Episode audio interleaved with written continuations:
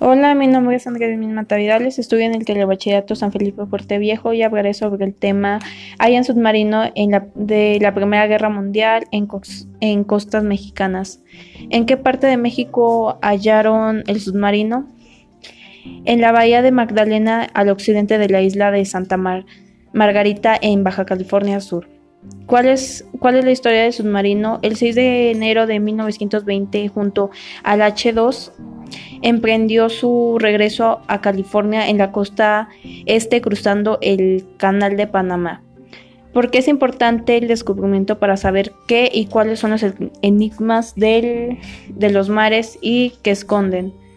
¿Por qué fue útil para el descubrimiento de la fotogrametría, el método de la el método de la mm, fotogrametría en una es en una embarcación completa y ayuda a ver el modelo de en tercera dimensión.